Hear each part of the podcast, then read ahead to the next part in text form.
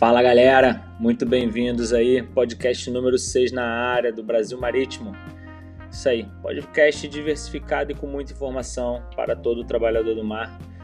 Bom, nesse episódio vamos, vamos falar sobre planner de navio e o nosso convidado é o Sidney, ele que é planner no grupo Maersk e falará um pouco mais sobre essa profissão. Ele já tem, vamos botar aí seus pouco mais de 15 anos aí na profissão, trabalhou pela Hamburg Sud, enfim, já trabalhou aí para São Paulo, Nova York, agora ele está no Panamá. Tem muito assunto aí, muita coisa, muita informação para passar para vocês. E não deixe de seguir a gente, né? Não deixe de seguir o Brasil Marítimo no Instagram e também no LinkedIn, onde vai Brasil Portuário. E também nos ouça nas sete plataformas, né?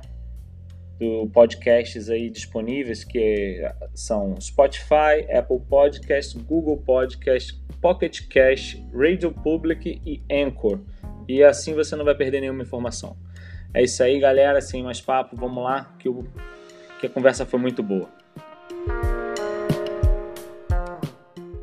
Una Matata é lindo de ser.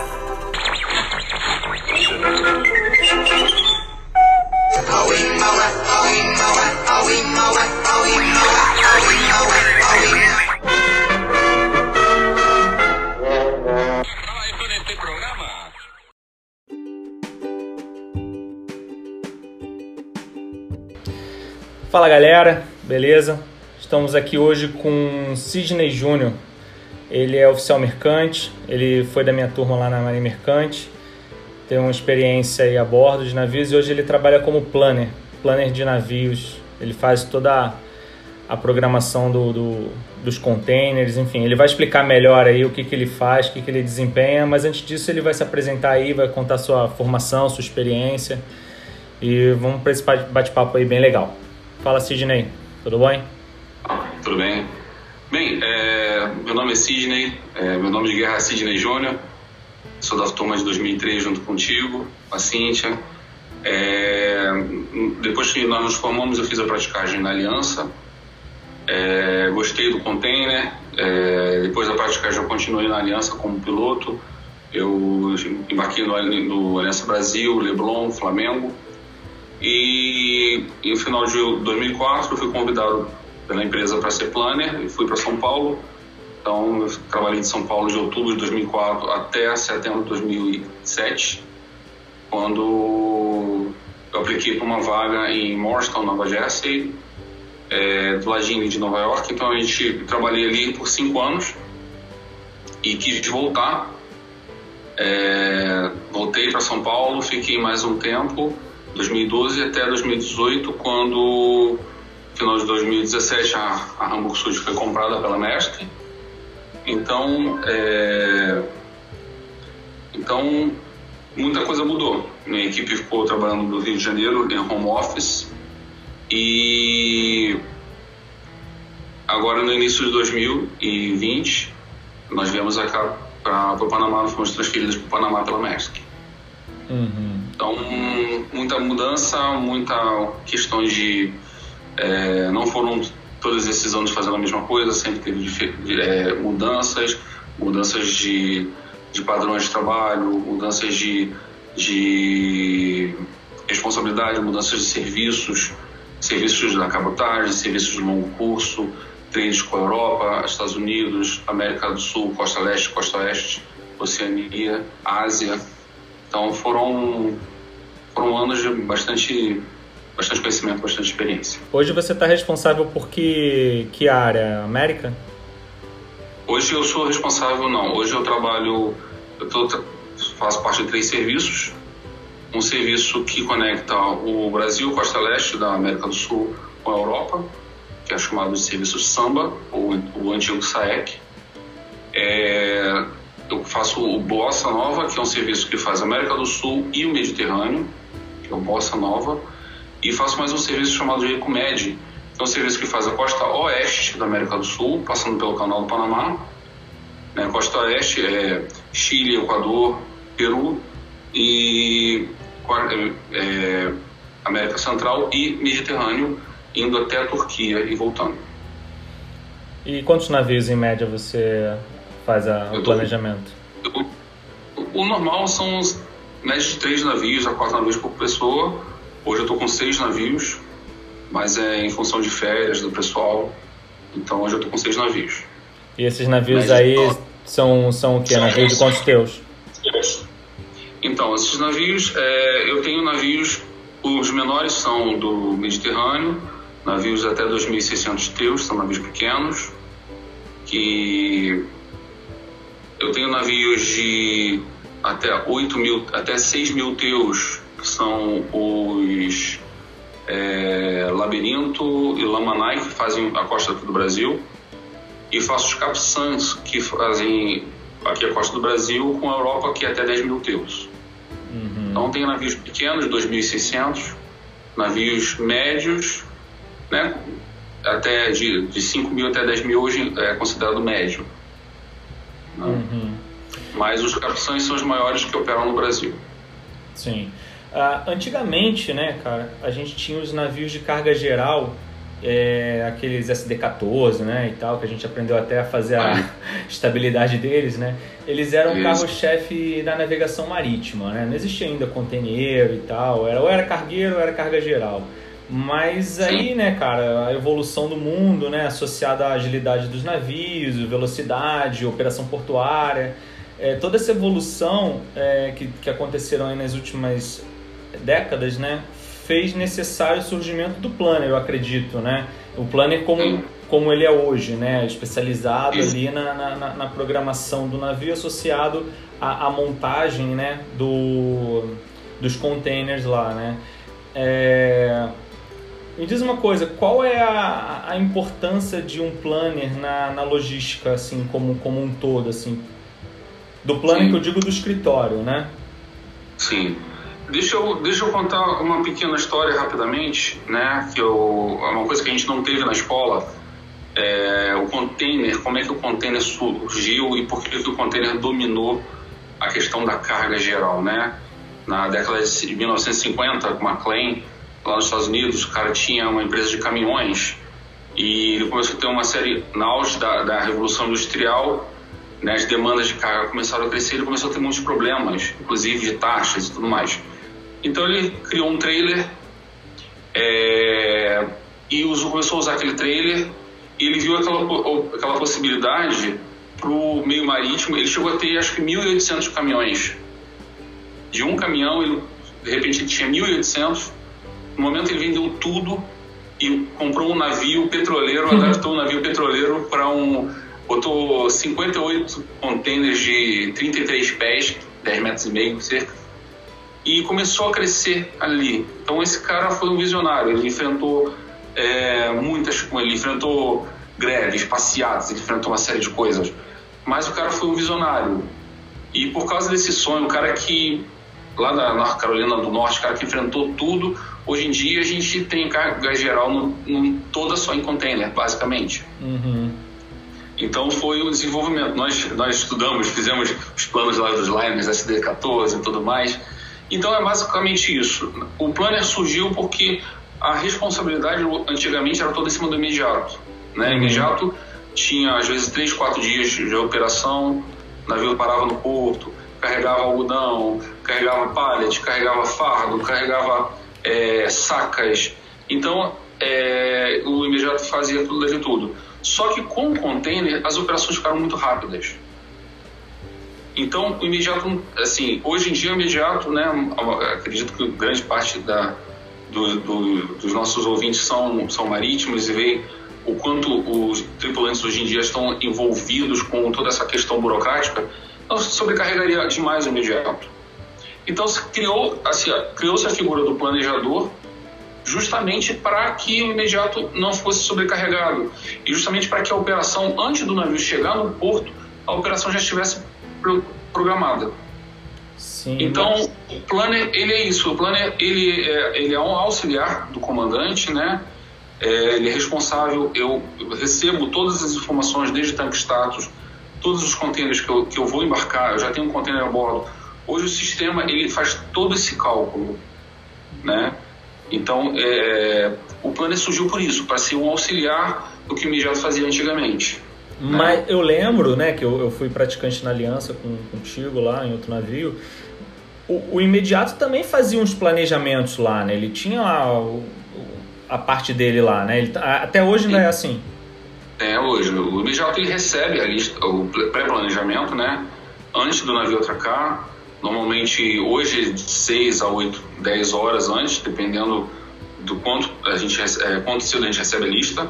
Uhum. A gente manda o plano para o navio, o navio analisa o plano e pode falar, olha, Sidney, eu não estou concordando com esse container aqui, mas ó, então estou com um problema nessa cell guide, estou com um problema nesse, nesse lugar aqui, então estou com muito lastro para um bordo, dá para melhorar? Ele vai dar, o, dar o, o, a aprovação ou não para a gente, só que ao mesmo tempo eu mando essa lista, eu mando toda essa programação para o porto. Uhum o terminal que vai executar a operação. É, então, é, gente... é, é, era uma coisa que eu tenho dúvida assim, tipo, tem vocês no escritório, tem um planner no porto, não tem também? Um cara lá no, tipo, no Santos Brasil tem, tem um cara planner, que, que, não necessariamente é um marítimo, né? Normalmente. Não, normalmente não. E, e tem um imediato também, todos três com o mesmo plano, feito Sim. pelo escritório, é assim? É, o que acontece é que a logística é o seguinte, é, Antigamente, pela Hamburg a gente tinha deadlines fixos. Então, eu sabia que sexta-feira, seis da tarde, eu ia receber uma lista para planejar. Hoje em dia, pela Maersk, é, é mais dependendo do ETA do navio, né? Mas o que acontece? Eu recebo a lista, eu tenho o navio em trânsito, vindo às vezes de Buenos Aires, vai passar por Santos e dali vai para a Europa.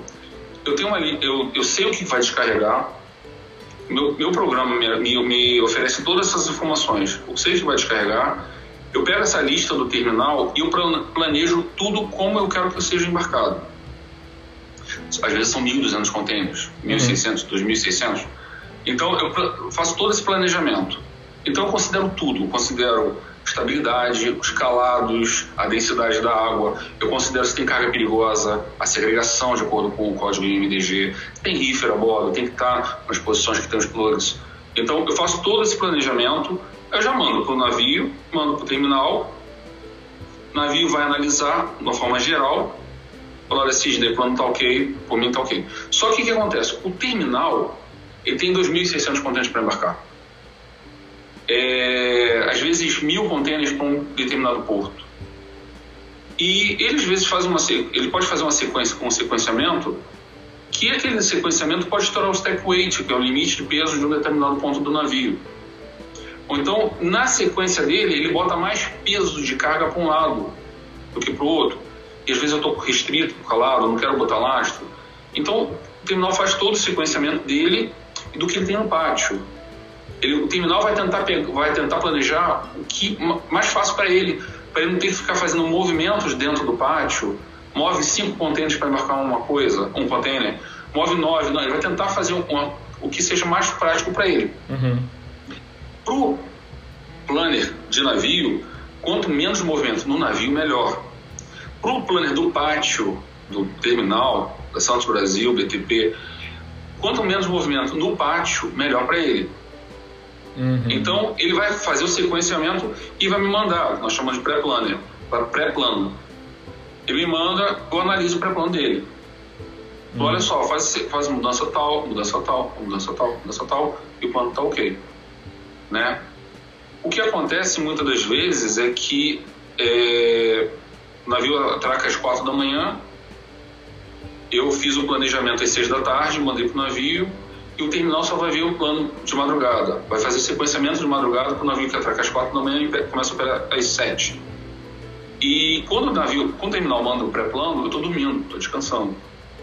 Então às vezes bate no navio, o navio não, não, não aceita essa sequência. Hum. Então, volta para mim. Aí o cara me, me liga, a hora que for. No meio da madrugada. No meio da madrugada. A gente tem que estar com o celular 24 horas ligado. Ó, oh, planner, o navio não aceitou o plano. Aí eu acordo, vejo aqui, recebo um pré-mapa e falo, ah, já sei o que, que aconteceu. Aí eu já faço as mudanças, já mando a lista para ele do que ele tem que mudar. Uhum. Entendeu? Uhum para que seja mais fácil, para que não tenha um impacto na operação. Hoje, container é sinônimo de eficiência. Então, quanto menos tempo o terminal, o navio ficar no terminal, melhor. Para mim, para o consumo de combustível do navio, porque se ele fica 10 horas em vez de ficar 24 horas, ele tem mais tempo para navegar. Quanto mais tempo ele pode sair, melhor, porque ele vai consumir menos combustível. Fora os custos portuários, né? Oi? Fora os custos portuários. Exatamente. Então, quanto melhor. Então, assim, quanto mais rápido é a minha operação, então eu vou, terminar, vou tentar dividir a operação com a maior quantidade de, de, de guindastes, de cranes possível, né? Quanto mais. É, e de uma forma que seja eficiente. Se eu vou ter cinco guindastes operando, o meu, meu foco é que os cinco comecem ao mesmo tempo e terminem ao mesmo tempo. Uhum. Entendeu? Para que um guindaste não pare enquanto os outros estão trabalhando. Não, vou tentar distribuir a carga. Então, é toda a questão da eficiência. A gente vai tentar trabalhar para que a operação seja limpa, rápida e, e eficaz. Né? Uhum.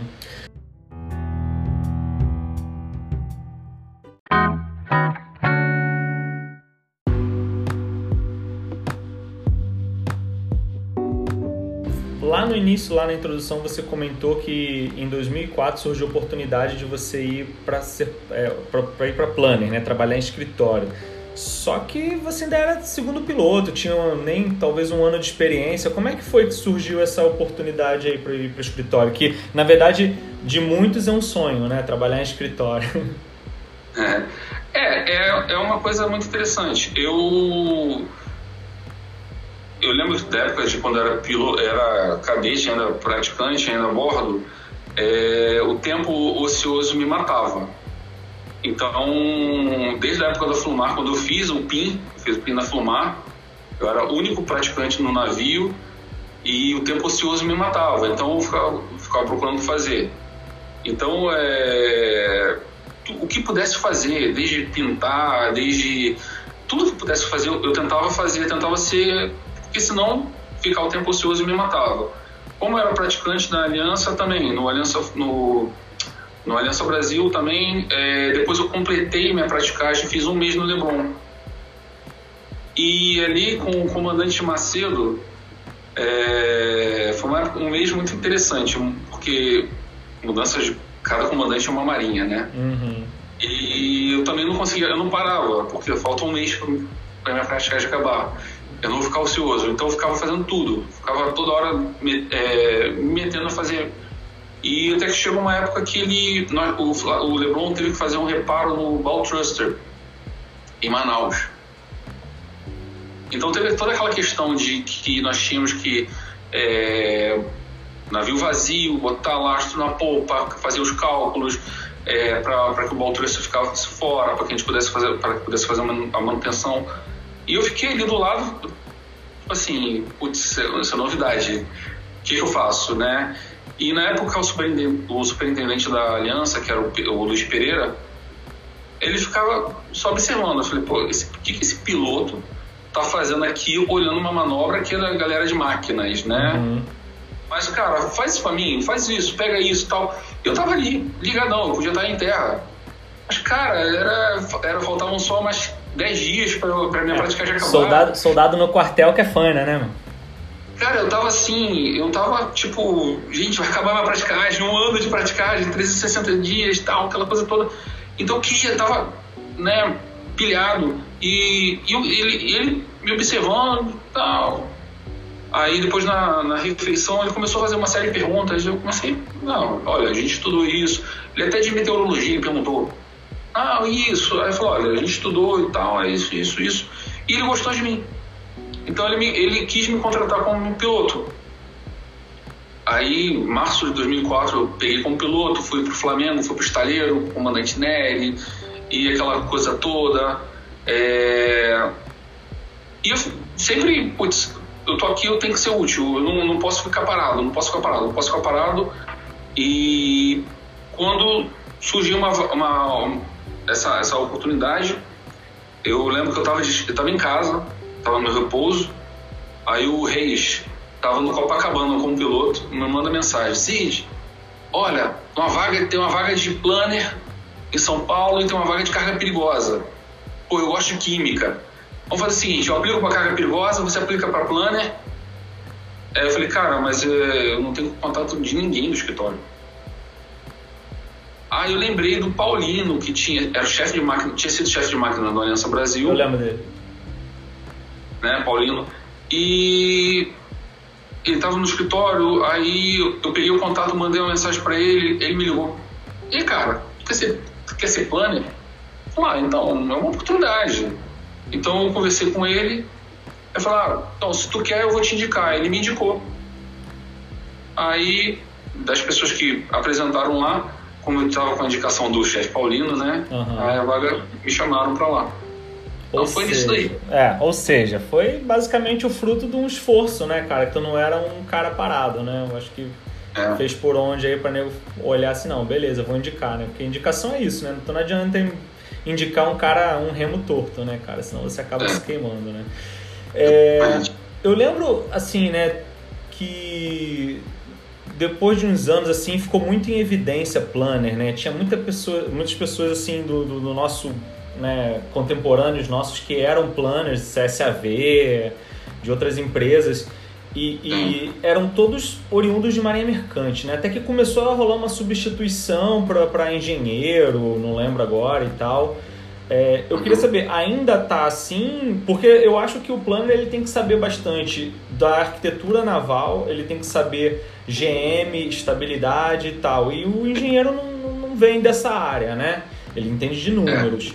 É. Ainda tá assim ou, ou já rolou a, o reverso? Então, no Brasil, é, eu vou falar de dois, três ambientes distintos, né? Eu tra trabalhei em São Paulo, trabalhei em Morristown, New Jersey e agora estou aqui no Panamá. Do Brasil, hoje em dia, não creio que tenha 20 pessoas fazendo planejamento. Talvez 25 no máximo, hoje. Porque o mercado mudou muito Mas Brasil. hoje tem o quê? Tem a, a aliança que é da MESC, a Mercosul, na Mercosul acabou, né? Tem a Login. A Login né? tem a, a Maestra, se não me engano. Maestra? Eu não sei, não vem pro norte. Não, não eu também eu acho, não, acho que a Mercosul Line, eu acredito que a Mercosul Line era da Maersk. Quando a Maersk que comprou a Hamburg Sud, que tinha aliança, ela teve que, ela teve que ou escolher ou aliança ou a Mercosul Line. Como a aliança tinha um share de mercado maior, uma estrutura mais uhum. sólida, talvez, ela escolheu ficar com a aliança e vendeu a Mercosul Line para a CMA. Ah, isso, CMA. Então, hoje tem planos da CMA e Mercosul Line Hoje tem os planos da Aliança Cabotagem, né? É, tem a Login, tem a MSC em Santos. Uhum. Eu, agora sobre a Rapag Lodge eu não sei, porque a Rapag Lodge adquiriu a CSAV. Hoje eu não sei sobre a Rapag Lodge. Eu, eu lembro que tinha um plan, havia um plano é, no Chile, mas hoje em dia eu não sei mais. Uhum. E, e, de outras empresas eu também não sei. Eu tô mas, mas agora ainda são mercantes ou, ou voltou para ou, ou continua não. engenheiro, não. enfim? Não, o que acontece é o seguinte: hoje em dia, normalmente a gerência de operações planejamento, a gerência normalmente é alguém que tem um conhecimento de estabilidade, conhecimento ou de comandante ou um conhecimento do navio em geral, né? Mas os planos não são mais. Primeiro porque eles, as empresas não querem pagar o salário de um segundo oficial de náutica para ficar interno, uhum. né? Então ela quer pagar menos. Então e hoje os sistemas são muito completos. Os sistemas hoje são como se fosse um videogame. Eles têm tudo.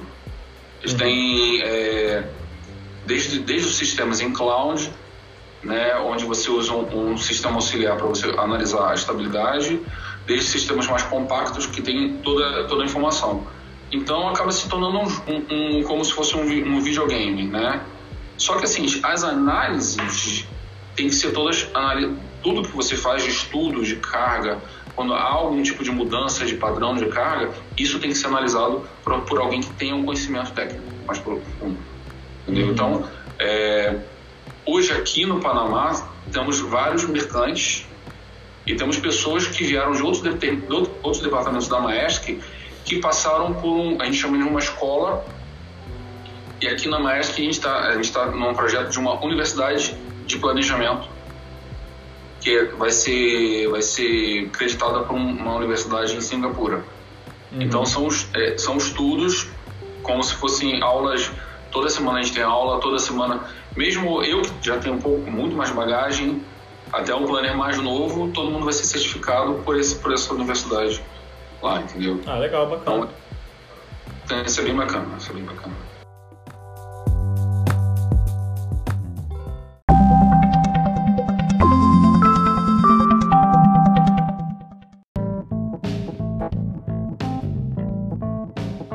Assim, eu, eu às vezes fico pensando, né, cara, que tipo, é tipo um Lego, né? Tu, tu pega assim. é, porque, pô, tu tem, né, navios que tem 2 mil, né, que você fala aí de, de navios pequenos, 2 mil, 2.600 teus. Ah, e hoje tem navios de, sei lá, 20 mil teus, né? Quase, 18 mil, 16 mil. E assim, não é simplesmente um container, é container de 20, de 40 pés, high top, open side, open top, free, frigorífico, meu, N tipos e, e pô, tira um daqui, coloca um dali, aumenta, diminui a altura, coloca para um bordo, coloca para o outro e tem que deixar o navio adriçado, navio né, sem banda, não sei o que. É, deve ser um trabalho monstruoso, né? Tu pegar assim, pegar ah, esse container aqui tem 30 toneladas, esse aqui tem 18, esse aqui tem 10. Então, assim, aonde eu quero chegar, né, cara? É, você comentou que, que às vezes, né, o, o pátio lá do, do do terminal, ele, pô, que é a facilidade para ele, né?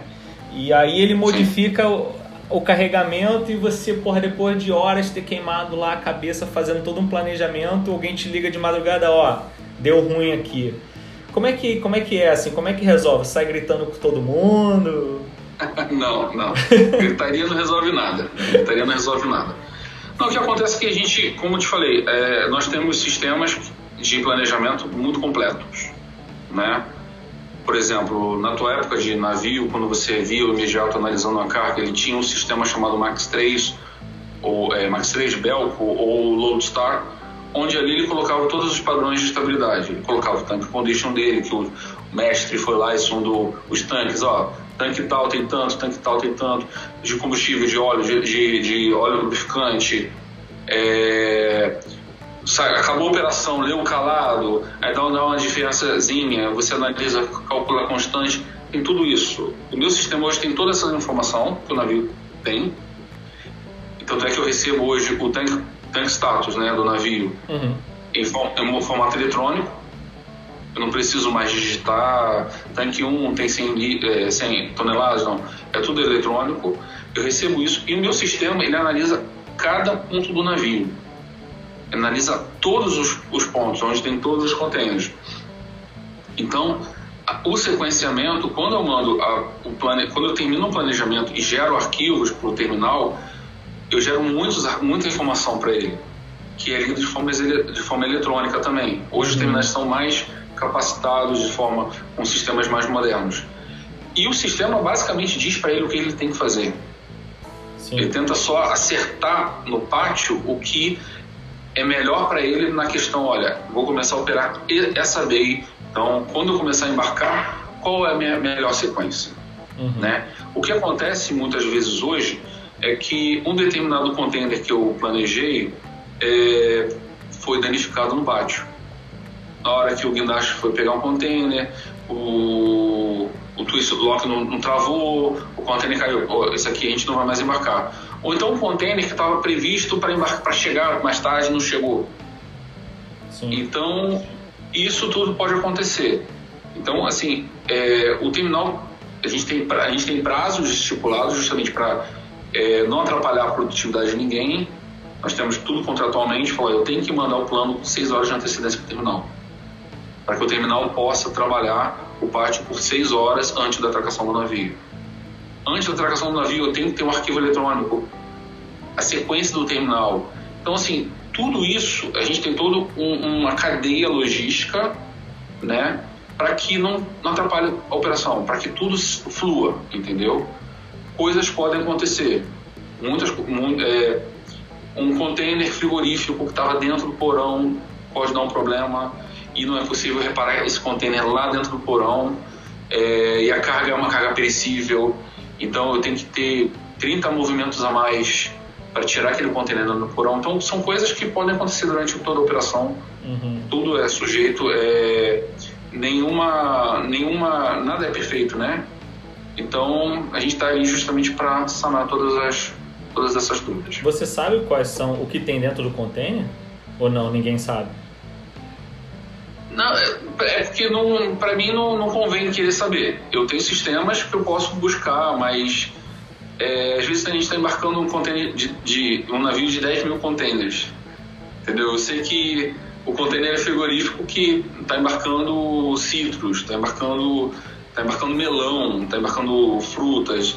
Ah, ah, por quê? Porque a temperatura, a gente sabe que o container, esse container não é de carga congelada, uma carga refrigerada. Uhum. É, e... na, na, verdade, a, a, minha pergunta é porque, assim, uh, se eu não me engano, eu não lembro com quem que eu estava conversando, que uma vez falou que estava fundiado na África e vieram Sim. os piratas lá os caras jogaram né, uma, uma garateia ali na, na, no costado, escalaram, foram exatamente no, no, no, container que eles queriam, pegaram o que eles queriam e foram embora. Então, assim, tipo, alguém sabe o que está ali dentro e alguém pagou pros caras, né?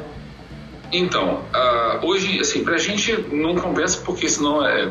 Primeiro que ninguém quer se expor, né? É, com certeza. E outra, quando é. Quando é, é eu sei o que é uma carga frigorífica, uma carga específica. No geral, não sei, eu só sei que é uma caixa, é um, é um container de 20 pés ou 40 pés, pesando 32 toneladas. Uhum. Entendeu? Normalmente é isso que nós sabemos. Uhum. Entendeu? É... Já aconteceu muito, já aconteceu é, na costa, aí em Santos também, já aconteceu. Tem, tem casos, lá, pois é. Casos de pirataria, navio fundiado.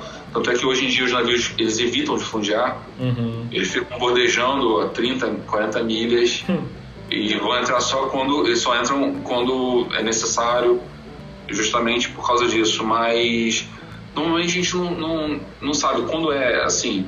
Ou então situações específicas. A gente sabe às vezes quando é uma situação específica. Olha, esses containers aqui são containers de alto valor agregado. Então a orientação é que esses containers sejam embarcados dentro do porão. Uhum. Porque o porão é fechado e tudo mais. Sim. Ou então se é um container de 20 pés, porta com porta. Uhum. Né? Então, são casos assim. Nada, Sim. a gente não, não sabe, ah, aquele container tem televisão, aquele container tem celular, a gente não sabe isso. Uhum. É, cara, você, você trabalhou, começou trabalhando em São Paulo, né, cara, a maior cidade, acho que da América Latina. É, depois você partiu para Nova York, que eu acho que economicamente, né, é a maior cidade americana, talvez uma das maiores do mundo aí. E agora tu está no Panamá, que talvez seja a maior cidade da América Central. Então, assim, tu trabalhou em três lugares que imagino é, sejam as maiores cidades dentro das Américas, né? Trabalhando com vários tipos de navios, é, várias rotas diferentes, talvez aqui na cabotagem, agora você falou as linhas aí e tal.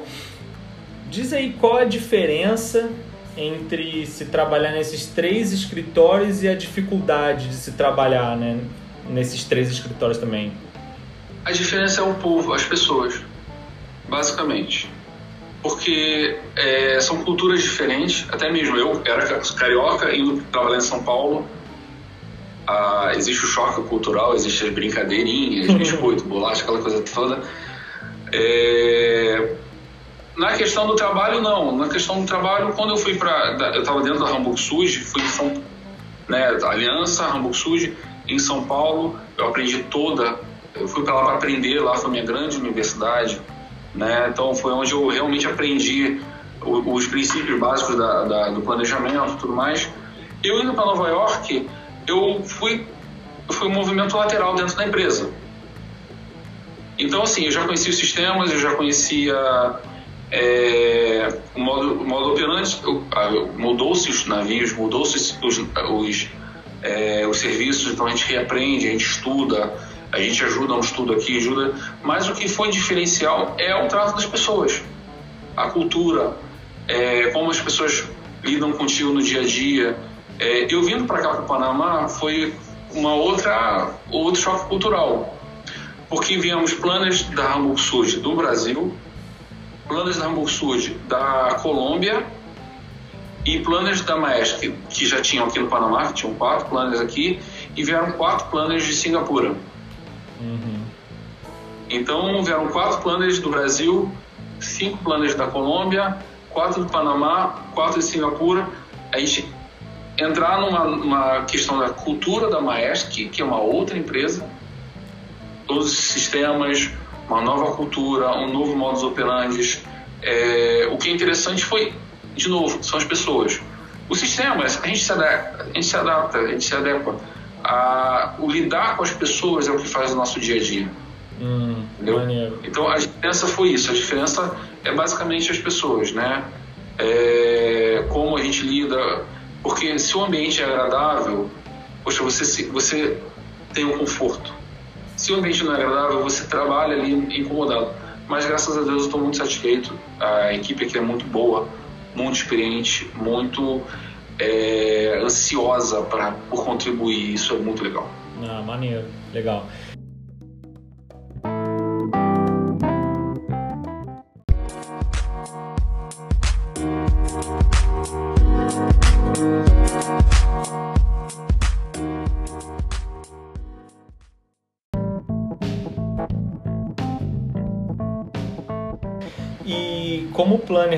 Visitar os navios quando eles param no terminal, ou periodicamente ou esporadicamente, enfim? Ou não, é tudo só no, no, no escritório? Então, uh, em, em, quando eu estava na Hamburg Süd, em São Paulo e nos Estados Unidos, eu tinha essa, esse costume de visitar os navios, principalmente quando existiam diferenças. Olha, nós vamos fazer um, um carregamento diferente. Uh, a gente vai entrar na safra da, da fruta, então vai ter mais contêineres frigoríficos. Então a gente vai, olha, vai entrar no inverno, vamos começar a pegar o tempo. Então vamos estudar quais são os parâmetros de segurança, é, os parâmetros de lashing, tudo. Então a gente ia muito nos navios. Hoje na Maersk, aqui é mais difícil, porque a gente visita os navios quando os navios estão aqui no Porto de Balboa, ou então em Manzanillo, aqui no Panamá.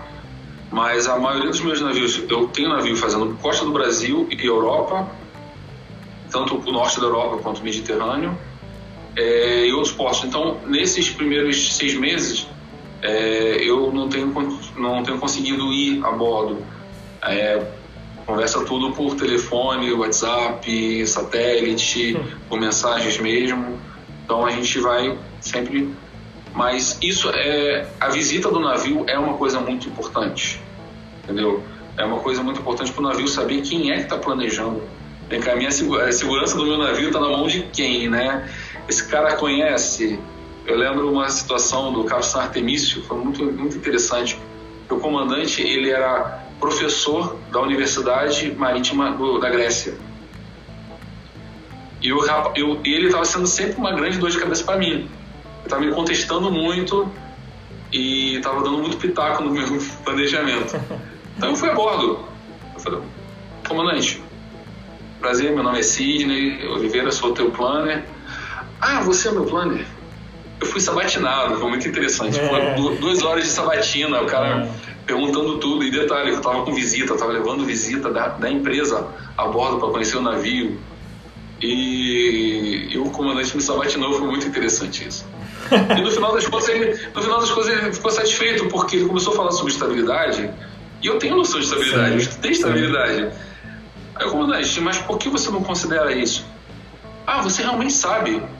Falei, sim, comandante, eu fui, eu fui marítimo, eu fui segundo oficial de náutica, né, third officer. Então, é... então ele, ele se animou, que ele começou a querer dar aula para mim. Sim, sim. Então toda vez que o capitão Artemício vinha em Santos, principalmente na viagem sul, que eu tinha mais tempo, ele ia lá e começava a dar aula, era muito interessante, era muito legal. é, essa, essas coisas acontecem. Deixa é, eu te falar mais uma coisa. É, às vezes eu fico vendo, né, na internet, vídeos e tal, e a gente recebe vídeo de navio automatizado, que não precisa de tripulação, navega sozinho, bababá. Você falando aí, né, que, que vocês têm um programa, né, que faz isso, que você coloca lá, então a pessoa não necessariamente precisa aprender, saber a estabilidade, ser, ser, ser mercante, ser, ser de marinha, né? Uh, com toda essa automação, você acha que a profissão do planner ela está ameaçada para ser substituída por, por computador? Sim e não. Sim, na questão que a, tudo está sendo muito formatizado. Hoje existem sistemas que fazem autoplanejamento baseado em padrões que você imputa ali. Só que o seguinte, a razão pela qual nós temos o celular 24 por 7 é porque muitos problemas acontecem. Nenhum sistema é, nenhum sistema é perfeito. Dois anos atrás nós tivemos um cyber-ataque contra a Maersk.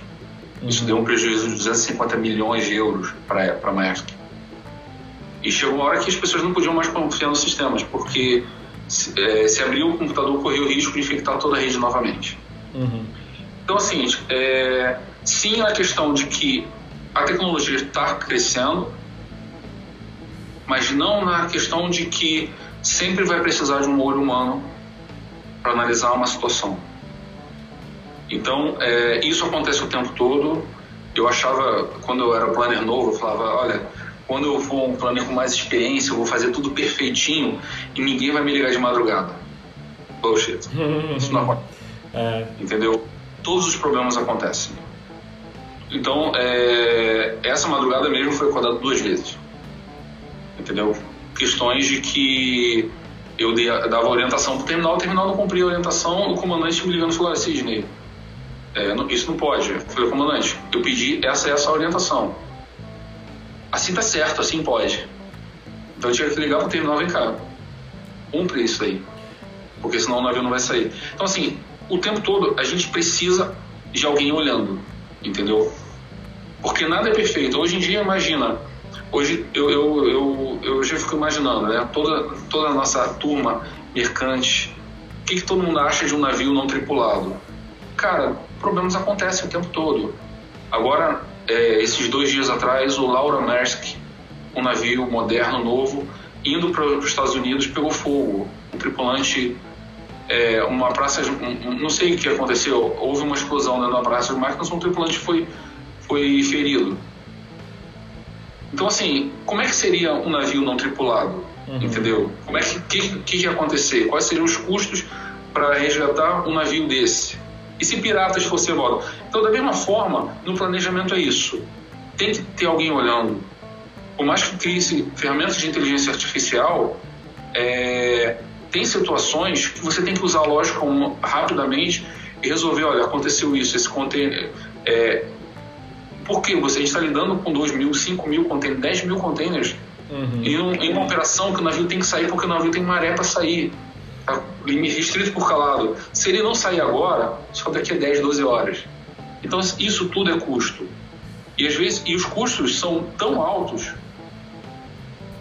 que são cinco salários meus. Se o uhum. navio, entendeu? Então assim, é, para a empresa hoje é, não justifica, não justifica ela correr o risco, tirar um plano e botar na mão de um computador se sistemas são falhos. É, eu, eu analiso pela parte de navegação, né? Porque, é, pô, se chove, o radar alaga. Então você acaba perdendo aquela visão, né? Então tu tem que ter aquele officer on watch lá, né, cara? Pegou o binóculo, fica olhando ali, apito.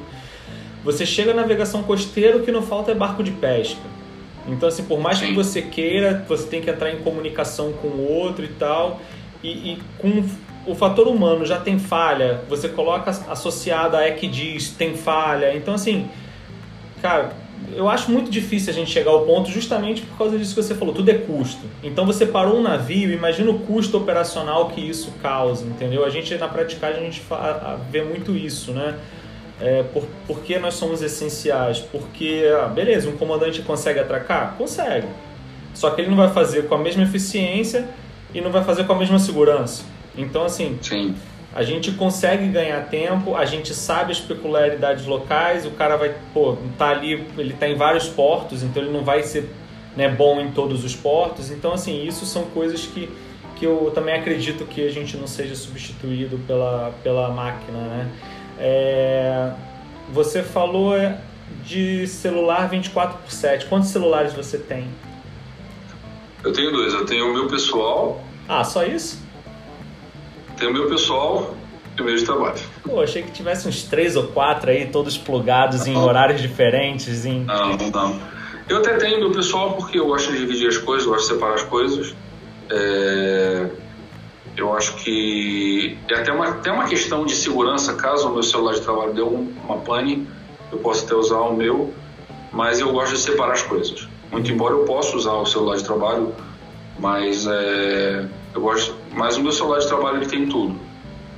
Ele só, é, inclusive, é, estamos estudando para colocar o programa de planejamento no celular, uhum. para que eu possa, se eu estou no cinema, precisar de alguma coisa, eu possa fazer os ajustes. Então a gente está em estudo para isso. Sim. Mas eu tenho e-mails, eu tenho Outlook, eu tenho o Skype no celular, eu tenho é, muitas ferramentas no celular no meu dia a dia que eu posso usar para a questão de trabalho. E qual a o perfil que você acha que uma pessoa precisa ter para ser planner? Bem, tem que ter paciência. que ter muita paciência.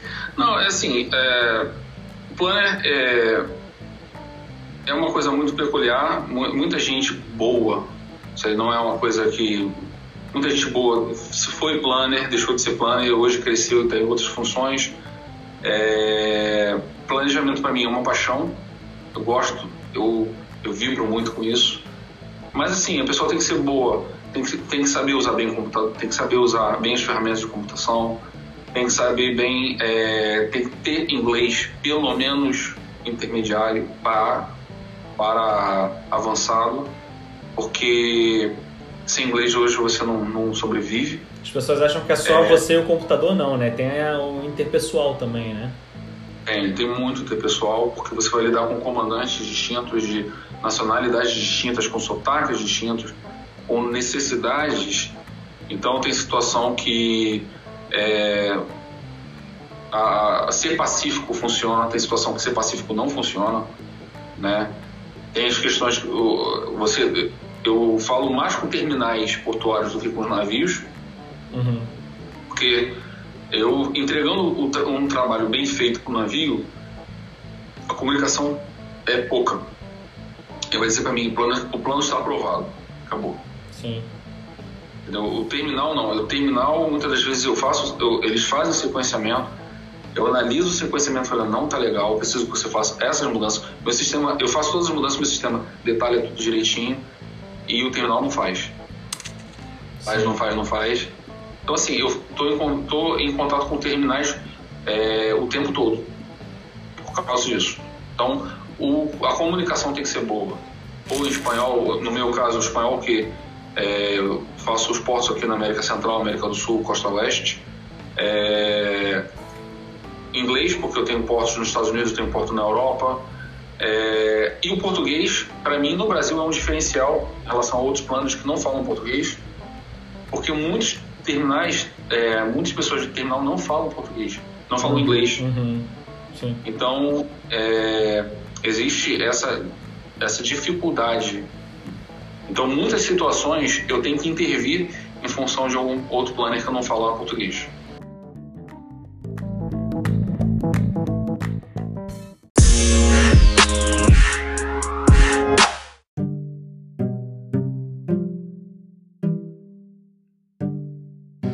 que o, o Sidney Júnior aí, ele quer ou, ou almeja, né, para o futuro na profissão aí? Bem, uh, a gente sempre é, a gente sempre quer um pouco de reconhecimento, né?